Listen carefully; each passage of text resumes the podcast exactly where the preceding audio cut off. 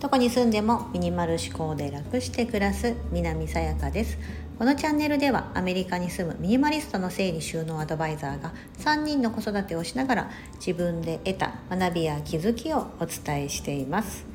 今日は今年捨てたいものを決めておくというお話をします。はい。去年私事ですが炊飯器を手放したい。ともう炊飯器をですね使わないようにしたい。もう捨てたい、うん、まああげたいとか思ってたんですができなかったんです。でも2022年の目標にはしてたんですね、うん、でもできなかった。今年はこれを手放そうと思ってたりします。まあそんな感じですね。えーと、皆さんも日々のお家の中ので暮らしているとあーなんかこれ本当はもうそろそろ捨てたいんだけどなとかもういいかな。例えば、まあ、お洋服とかもそうですよね、うん、なんかそういったものとかもあるんじゃないかと思うんです。家で家事してたら、まあ、キッチン用品とか、うん、ここなんか収納ごちゃごちゃしてやりにくいんだけどやっぱこの減らせばいいんだろうけどうんどれ減らそうかなこれかなってちょっと目星はつけてたりするものがあったりとか。うん。ね、あとあのもうアウトドア用品趣味で昔はやってたけどもう最近は全然やらなくなったんだよな。でもなんか名残惜しくて捨てれないんだよな。でも今年はとか。あると思うんです皆さんいろいろ家の中見見回してみると。でそういったものをですねちょっとあのリストアップしておいてうん、頭の中にちょっと残しておくことで普段から意識することができますのでそうするとですね、うん、あのその時のそのタイミングが来れば多分スッと手放せることが来ると思います。でさっき私が炊飯器を例にとったみたいにもう思っててもこれだけ強く思っててもできないこともやっぱりあるんですよね。うん私であれば炊飯器手放したいあのステンレスのお鍋使っててお米も全然そっちでね美味しく炊けるのでやりたいんですけどやっぱりそのお鍋で炊くことによってまあ、そのタイマーで測ったり吹きこぼれないようにね強火から弱火にしたりとかやっぱその手間がやっぱりかかってしまうんですよねご飯炊いてる時の手間が。うん、あとやっぱ保温機能が使えないとかねあるじゃないですか。やっぱそれをですね炊飯器はですねこうセットしておけピッてやっとけばあ次の日の朝のね7時とかセットしておけばその時にちゃんとほかほかのご飯が炊き上がってるとかやっぱりその便利な方がやっぱちょっと今年2022年は勝ってたんですよ私の中では。まだやっぱりそこまで余裕がなくて朝とかも。子供たちをバタバタといつも送り出さなきゃいけなかったりとか朝お弁当を作らなきゃいけないとかがあるので手放せなかった。でも今年は2023年こそはと思っております。そうタイミングはやっぱりそうやってきますのであの私も今年に入ってやっぱりこう年今年の2023年年末までには皆さんにやっと炊飯器手放しましたよってご報告ができるようにしたいと思ってますが他にも捨てたいものあります。ちょっとご紹介したいと思います。皆さんもですね何かあればちょっとペペってメモにですね手帳とかにですね書いておくとですねはい。あそうだそうだって思い出すことになると思って忘れないようになると思うので是非書いといてください。私だったらまあ1つ目が炊飯器。2つ目がこれ前言いました。売買サイトのアプリ。です。これは携帯の中のデータのことですけどもあのそういうメルカリとかのねアプリケーションを消したいと思ってます、はい、売買サイ売買をしないために。で、えー、ともう一つがえー、iCloud の課金。これも捨てたいものなんです、えーと、ちなみにこれはもうねあのこの間、えーと、解約して今月1月の中旬でそのクラウドのアップグレードができなくなるので写真をそれまでに整理して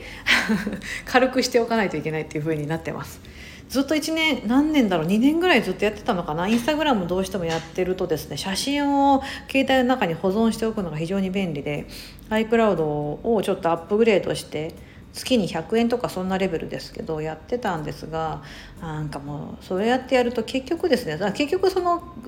アップグレードしてるのにさらにまたにですさらに、えーと、その上限も超えた超えたんですこの間。であの iCloud 保存できてませんよみたいなもう一回アップグレードもう一つアップグレードしますかみたいな感じで来てわこれキリがないなと思ったんです。うん、だからそもそももうあのやらないでおこうと思ってちゃんと毎回整理しとけばいいので私こういうあのデータ管理あの無形なもの有形じゃなくてなんかこう携帯の中に収まっているようなものとかって結構ね無頓着であの増えがちなのでここを今年ねやっていきたいと思ってます。だから3つ目が iCloud の課金。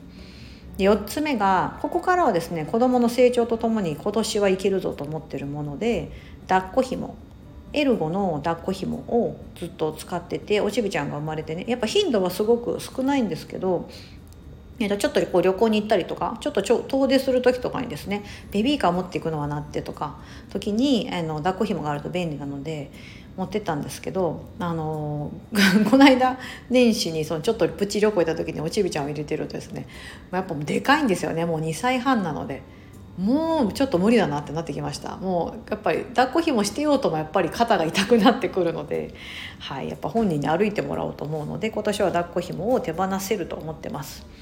5つ目が電動自転車です。えー、実はシンガポールにいる時もですねアメリカの今もですね日本で使ってた電動自転車をですね私持ってきてましてはいあのこの間まで乗ってたんですが、えー、パンクしましてタイヤがねであのこちらではですね電動自転車というものがそもそも売ってないですし誰も持ってないんですよ。あの日本でよくほらママチャリの伝統版ですよ。あのよく日本のお母さん持ってますよね。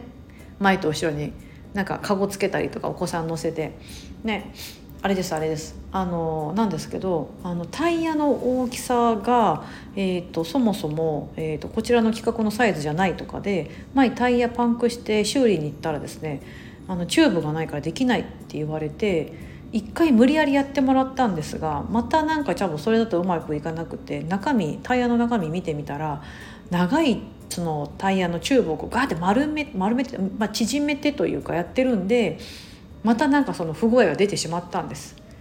でもうほとんど乗ってないんですよここ半年以上もう電動自転車乗れてないですし冬場は寒くて乗れないしなので電動自転車を今年とうとう手放そうと思っております。はいで最後の6つ目が、えー、おちびちゃんのエプロンです。はい、このおちびちゃんのエプロンなんですが今通ってるデイケアでデイケアでデイケアすいませんでは保育園ではですね使ってないんですよエプロンを。うん、で、まあ、もちろん服汚してきたりするんですけどで家ではあのシリコンのね洗えるタイプで1枚だけエプロン使ってるんですが、まあ、それはやっぱ食洗機に入れれないし毎回手洗いしなきゃいけないんですよね。でもなんかちょっとなんか最近いよいよ面倒くさいなと思っててもう2歳半だしもちろんまだまだ手づかみ食べだったりスプーンが上手に使えなくてボロボロこぼしたりするんですけどどうせエプロンってね受けててもねなんかズボンとかに転ばされたら結局手洗いしなきゃ 弱洗いしなきゃいけなかったりとかしてこれエプロンの意味があるのかなって最近ちょっと思ったりするので、はい、なんか本人もエプロンない方が食べやすくてスクールでね食べててもなんかあんま汚してこなかったりする時もあるんで。ちょいけるのかなと思って子どもの成長とともにですねこの抱っこひもとか電動自転車エプロンは今年、まあ、捨てたいもの手放したいものとしてリストアップしております。1炊飯器。2売買サイトのアプリ。3iCloud の課金。4抱っこひも5電動自転車。6おちびちゃんのエプロン。こんな感じでですね今私さっとですねたった23分で考えてこんだけ出てきたんですよ。うん、皆さんにこうお伝えする前に私何何今年手放そうかなと思った時にだからまだちゃんと家の中見回したらもっとあるはずなんですよ。はい、だから皆さんもですねちょっとお時間23分でこれぐらいいけるんでなんかもうそろそろいいかもとかもう目星をつけておいて若干見切り発車でもいいからなくしてしまったら意外となくてもいけたなってことがあると思うので、うん、はい、ちょっと今年捨てたいものを決めておく。今日はこういう内容でお伝えしてみましたが皆さんもよかったらリストアップしてみてください。はいここまでお聴きいただき本当にありがとうございます。素敵な一日をお過ごしください。